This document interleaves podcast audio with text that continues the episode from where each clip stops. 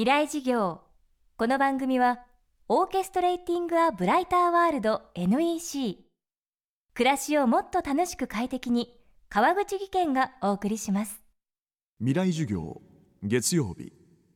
チャプト1未来事業月曜から木曜のこの時間ラジオを教壇にして開かれる未来のための公開事業です。日本では今年 AWA、LINE ミュージックそして Apple Music といった定額制音楽配信サービスが始まりました。音楽を聴く環境そしてそれを手に入れる方法は大きな変化の時期にあります。今週は音楽配信コンサルタントの榎本幹郎さんを講師に迎え定額制配信を通して音の風景の今とこれからを読み解きます。未来事業1時間目。テーマはスタンダード化する定額制配信。去年、えー CD などのパッケージ売上とデジタル売上ですね。ダウンロード販売や定額制配信の売上がちょうど同じぐらいになったんですよ。で今年はあのそれが超えていくと言われてます。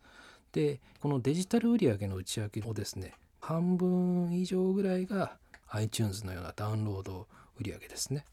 で、えっと、この定額制配信がものすごくあの伸びてまして代わりにその iTunes ミュージックがですね売り上げがどんどん下がっているという状態が2年ほど前から始まってます。ですからこの勢いですとあと3年ぐらいするとですね世界の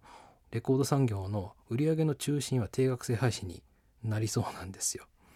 ですから今までは CD を買っていたでその代わりとして1曲いくらっていう形で iTunes で買うようになったと。でそれがですね新しく出てきたのが月、えー日本で言ったら980円ぐらい払うと何でも音楽が聴き放題になるという形に移りつつあるということですね。日本では今年急激に注目されるようになった定額制配信ですがこれまでその世界をリードしてきたのはまだ日本に上陸していないサービス Spotify でした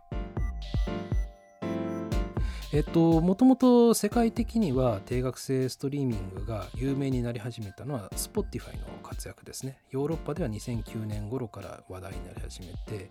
2011年にようやくですね、アメリカで上陸してアメリカでも話題になり始めたと。で、えっと、2014年には有料会員が1000万人になったんですね、Spotify。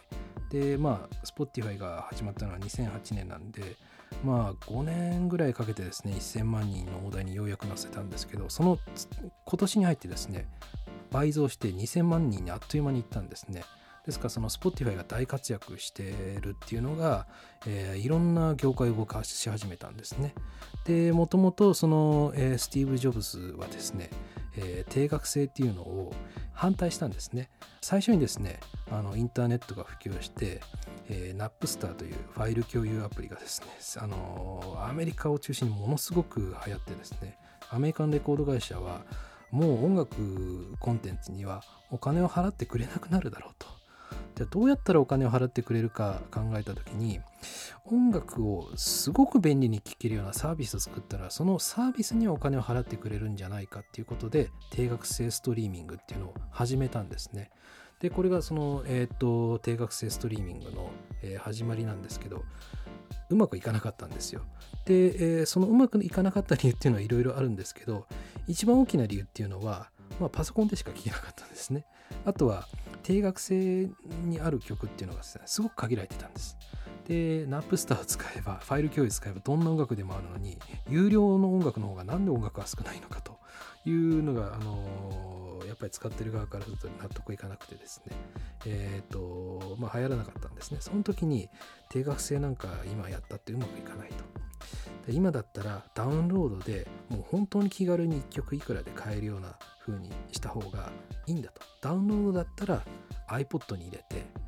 運べるじゃないかというふうに説得して始まったのが iTunes Music だったんですけど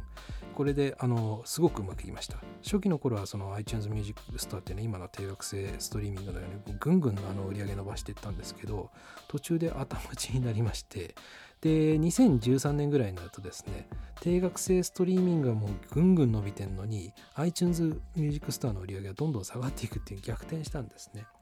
でそのきっかけとなったのがスマートフォンの普及で、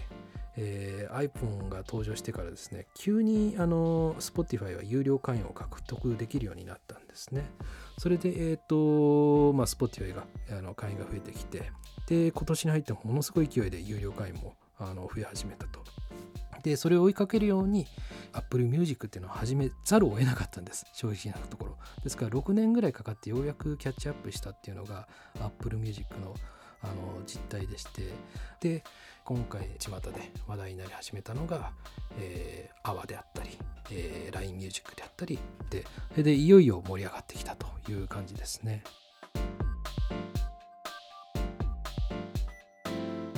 未来事業今週の講師は音楽配信コンサルタントの榎本幹郎さん。定額制配信を通して音の風景の今とこれからを読み解きます。明日のテーマは音楽離れとチャートの関係。音楽と距離を置く人が増えている原因を探ります。川口技研。階段での転落。大きな怪我につながるので怖いですよね。足元の見分けにくい階段でもコントラストでくっきり白いスベラーズが登場しました。皆様の暮らしをもっと楽しく快適に。川口技研のスベラーズです。未来事業。この番組はオーケストレーティング・ア・ブライター・ワールド NEC 暮らしをもっと楽しく快適に川口技研がお送りしました。